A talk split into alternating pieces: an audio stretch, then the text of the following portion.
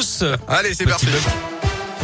Et on commence par vos conditions de circulation qui sont difficiles ce matin dans la région matinée de galère sur les routes avec un épisode de pluie verglaçante qui cause une énorme pagaille en Barallon. Oui, notamment entre la Loire et le Puy-de-Dôme, la 72 et la 89 sont actuellement fermées à la circulation dans les deux sens entre Saint-Etienne et Clermont.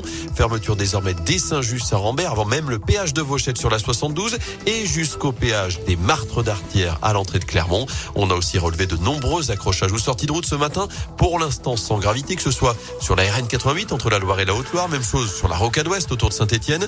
C'était le cas également sur le réseau secondaire de nos départements. Les trottoirs aussi sont extrêmement glissants. Dans la Loire notamment, les pompiers sont intervenus une vingtaine de fois environ pour des chutes de piétons sur la chaussée. C'est compliqué également dans les transports en commun, notamment autour de Saint-Etienne. Plusieurs bus de la Stas sont supprimés ou retardés.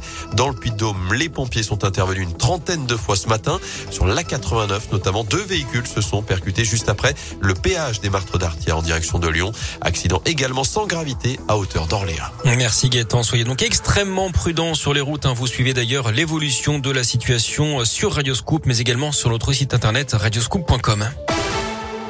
Dans l'actu régional également un cas de grippe aviaire détecté dans la Loire. Un signe a été retrouvé mort avant-hier sur la commune de Mornan en forêt.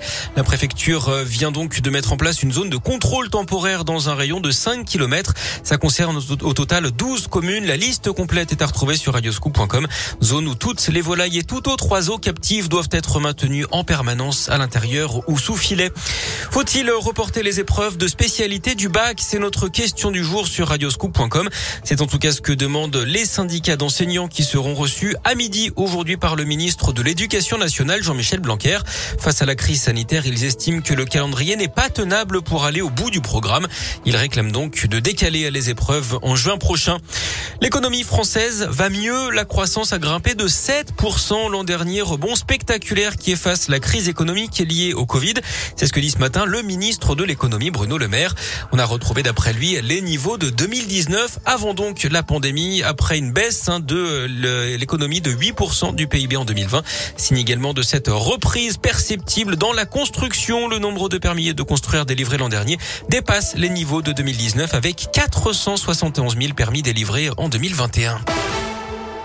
On ouvre la page sport de ce journal avec du tennis et cette deuxième demi-finale qui euh, vient de démarrer entre le russe Daniil Medvedev et le grec Stefanos Tsitsipas. Le vainqueur affrontera le revenant Rafael Nadal, l'espagnol qui avait encore un pied dans le plâtre il y a cinq mois, n'a fait qu'une bouchée de l'italien Matteo Berrettini ce matin, victoire en 4-7. Et puis du handball, les Bleus visent une place en finale de l'Euro. Pour ça, il faudra battre la Suède ce soir à 20h30. Avant ça, à 19h, l'Espagne affrontera le Danemark. Merci beaucoup.